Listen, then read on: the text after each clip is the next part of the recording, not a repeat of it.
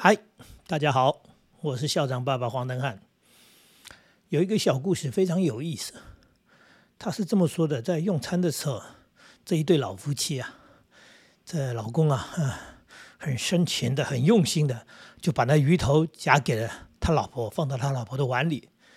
没想到，他老婆竟然哭了，不是感动的哭了，他是很委屈的哭了。他说出来，他说。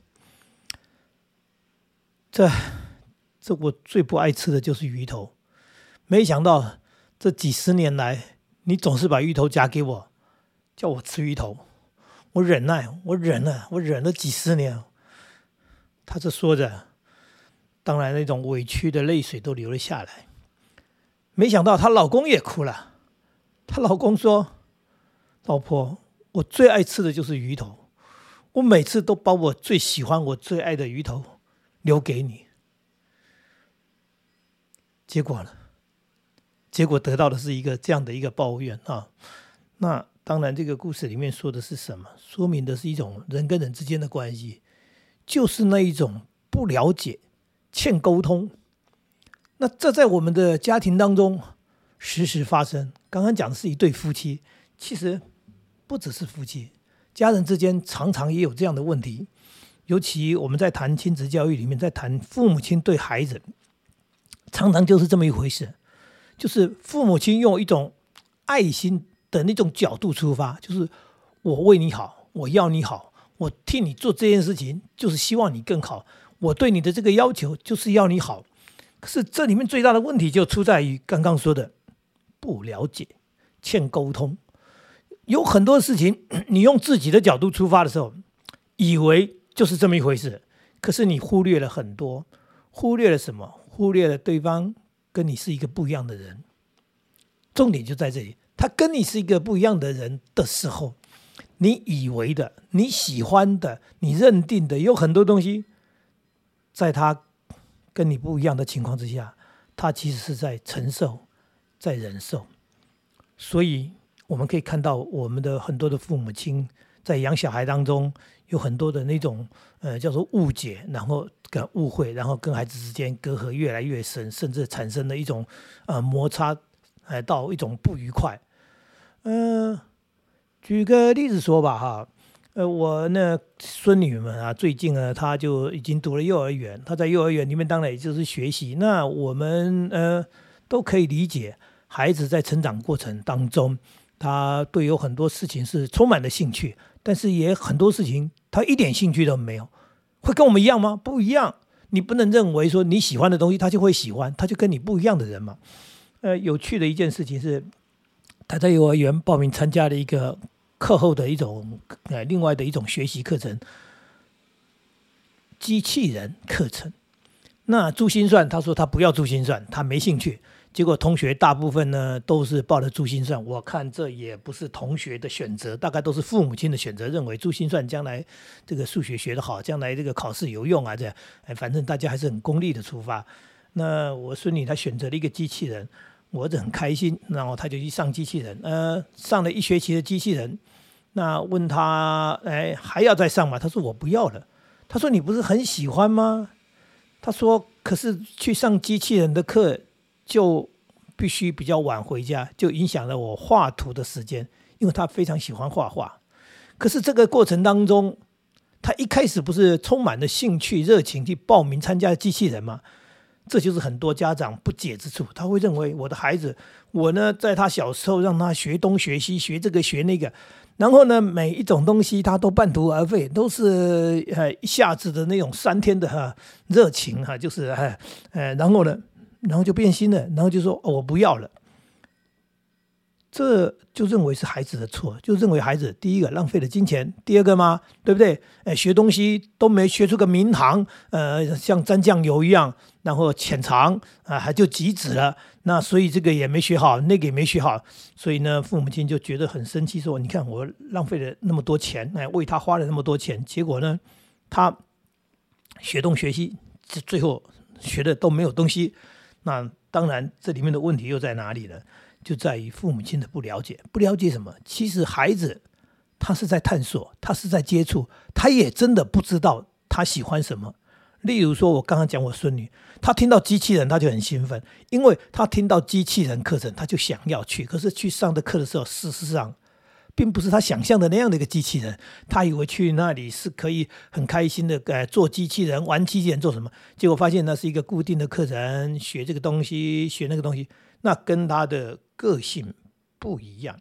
因为我那孙女是充满了创意的人，她喜欢自由的人，那她宁可。自己拿着纸拿着笔啊，在那里画图画他想画的东西，他觉得那可能更更快乐。嗯，那机器人当初呢，他弄错了。这种弄错对我们而言，对孩子来说是常常发生的。就是你听到一个什么东西，然后你以为是什么东西，包含其实到了长大都会发生这样的事情。就是大学的科系，你光听那个名字，结果你填了进去才发现，哦。呃，原来不是那么一回事，也就是我们对有很多东西，基本上本来就是了解不够，了解不够的过程当中，他就需要什么，就需要去磨合或者去探索，甚至选择放弃重来，怎么样？这都是人生的一部分。可是很多的家长不是这样的，他希望他替孩子安排，呃，因为我了解，我比你有经验，所以呢，他就会直接帮孩子说，我选择这个给你。啊，我替你做这个选择，就像刚刚讲那个珠心算的道理是一样。这个好，这个学了以后呢，数学就好，数学好以后呢，你将来呢就可以念理工科，理工科出来毕业以后呢，呃，那个待遇好。你看现在高科技也好，做什么也好，那确实，呃，社会好像好像是这样。可是这里面有一个困境的部分，就是家长一直没弄清楚教育的部分，并不是每一个人。都可以说学什么就把它学好，因为这里面牵涉到的资质、兴趣。数理对某些人来说，可能是他觉得其乐无穷啊，就是说他在里面呢钻研那个数理的东西，他非常开心。有很多人对他来说是痛苦不堪，痛苦不堪的意思就是。他做这个，他根本就做不下去。那你竟然跟他说，你走这个路将来会对你比较好，你学这个东西将来就会比较有前途。问题是，他非常痛苦的一件事情，你怎么叫他一辈子要去做一件痛苦的事情？然后说这是为你好。那所以呢，当我们大人在用这样的一个方式在决定事情、替孩子思考的时候，常常就是刚刚说的那个鱼头的故事，就是。这是我觉得最好的，这是我觉得最棒的，哈，所以我给你啊，我替你做这个选择，我帮你安排这样的东西，然后就希望你将来就是幸福快乐，却不知道说这根本不是他要的，这不是他的，哎，不是他要走的路，然后对他来说，这根本就是一件痛苦的事情。那在讲我孙女的情况之下，就是说在幼儿园的情况，这样大的孩子，他懂什么？他就懂得顺从自己的兴趣去走嘛，所以当他做这件事情，他觉得无趣的时候，他就不想做啊，这不就是很正常的吗？呃，这种东西他不喜欢吃，哎，不行，一定要吃。我们的家长，因为我们多数对自己的观念也从从小到大就是这样说，哎，不可以偏食，所以什么东西都要吃。然后等到长大以后，就发现说，其实小孩子没得选择，自己大了以后啊，哈，自己。掌权之后，作为父亲、母亲，作为家长，作为一个大人之后，你就会发现你自己也有所谓的选择，就是这个啊，这个我不喜欢吃，所以呢，我不要吃这个，哎，我不要买这个。这时候你不发现你也是一个这样的人吗？但是我们对孩子的要求却是说，不可以选择，叫你吃什么你就吃什么，哎，因为这是为你好，哎，你就是不可以偏食，不可以选择，哎，那。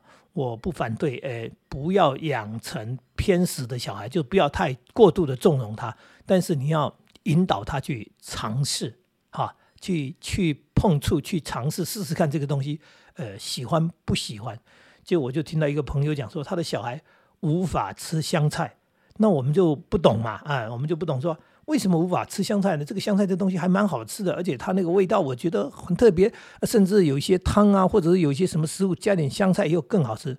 结果呢，出现了一个我们前所未知的东西，说他儿子在味觉上他是没办法吃香菜，因为香菜对他来说就是一个一吃到就会觉得非常难吃、非常痛苦的东西。原来世界上有这么一回事啊！这以前我也不懂啊。原来有人对某些食物他是无法接受，他那无法接受不是偏食，而是他只要一吃到，嗯，他的口感跟我们的口感是不一样的，呃，是非常难吃、非常痛苦的一件事。所以你呢，鼓励他吃，强迫他吃香菜，你就是在虐待他。讲到这里，讲到这里的意思就是说，当我们如果哈清楚了这样之后，其实我们对孩子的教育。绝对不要用那种给鱼头的概念那样的方式去处理。你真的可以鼓励他去尝试，说吃吃看鱼头蛮好吃的。如果他吃了喜欢，他真的啊就会继续的啊跟着一你一样喜欢吃鱼头。如果他不喜欢，他跟你不一样嘛，那他以后不吃鱼头，那也是一件正确的、正常的事情。不要勉强。所以最重要的事情在于，这一些不了解、这些不明白，都是对于我们、对于彼此之间，尤其对孩子，我们缺乏、缺乏很多哈，更多的观察、更多的关心，然后就造成了很多的误解，然后那些误解可能都不是好的结果，呃。我最近呢，就到了我女儿她住的房间啊，呃，因为他们他们都长大了，她的房间呢现在空着，我就用了这个空房间这个空间在做使用。那在做使用的时候，我开始认识了、了解了这个房间。我们住在乡下，当初给女儿这个房间的时候。也是充满了爱心、爱意。说：“哎，这个窗户有两个窗户，你看一个房间有两个窗户，也就是空气是可以对流的，有两个角度，所以光线是充足的。哎，然后我们觉得这个房间真是很棒。我现在在这边使用，我发现了它一堆问题。第一个问题，第一个问题，当初在装修这个房子的时候，它的房间的灯呢亮度是不够的。”懂我意思吗？亮度是不够的话，这个房间适合睡觉，不适合读书。可是我们偏偏在他的房间里面摆了一张书桌，在一个亮度不够的情况之下，所以他必须在依赖台灯。如果没有台灯的话，哈，基本上。你很容易眼睛就疲倦了，想睡觉。所以你说，哎，这个孩子啊，你怎么这个不勤劳啊？你怎么读书读的，呃，就累了，就困了，然后每次读书就读那么一下，就不想读书了。其实第一个给的环境就错误了，父母亲忽略了。再来，这边呢是一个空旷的乡下地方，我们的房子是一个透天的独立屋，然后呢，东北季风非常大。到了冬天的时候，我们想说。哎呀，外面再冷也没什么关系嘛，门窗紧闭。我们在家里，我在他房间里面开始这边的所谓使用，我才发现，当起风的时候，哎，他的窗户竟然会嘎嘎作响。也就是你想想看，在冬天这种东北季风，呃，那个季风季节的时候，然后呢，你一个小女生，你睡在一个这样的房间里面。然后整夜窗户都在嘎嘎嘎嘎嘎嘎嘎嘎，当然是一阵一阵的哈。但是你想想看，那种感觉，第一个当然就是睡得不舒服；第二个，甚至如果孩子的想象力丰富一点、胆子小一点的话，他会产生无比的恐惧，就是说这真是一个可怕的房间啊！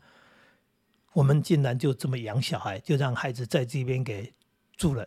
那到他长大了，他没说，他没说，我们不知道。